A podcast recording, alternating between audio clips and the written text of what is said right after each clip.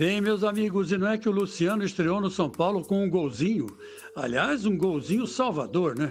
Porque se não fosse é, isso, o que, que teria acontecido com o nosso querido Fernando Diniz, técnico do São Paulo? Com certeza ele teria caído no vestiário, porque as pressões são muito grandes.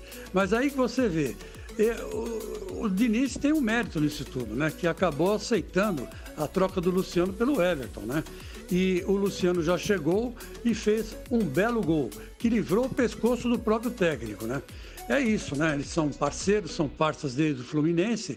E o Fernando Diniz, mais que parceiro, conhece o futebol do Luciano.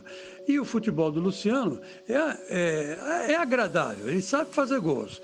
Eu só critiquei quando ele, ele menosprezou todos os outros clubes que ele já tinha jogado, dizendo que o São Paulo era o São Paulo, né? É o grande São Paulo, o vitorioso São Paulo, quando a gente sabe que não é assim. O São Paulo, para empatar com o Bahia, teve que, é, é, que chorar lágrimas de sangue né, para conseguir esse empate. Mas acabou tendo um resultado aqui entre nós, de, levando em consideração todas as circunstâncias, até que foi quase que uma vitória, né? Esse empate do São Paulo. Mas mesmo assim, a torcida tem razão de reclamar. O futebolzinho ruim do tricolor. E tenho dito.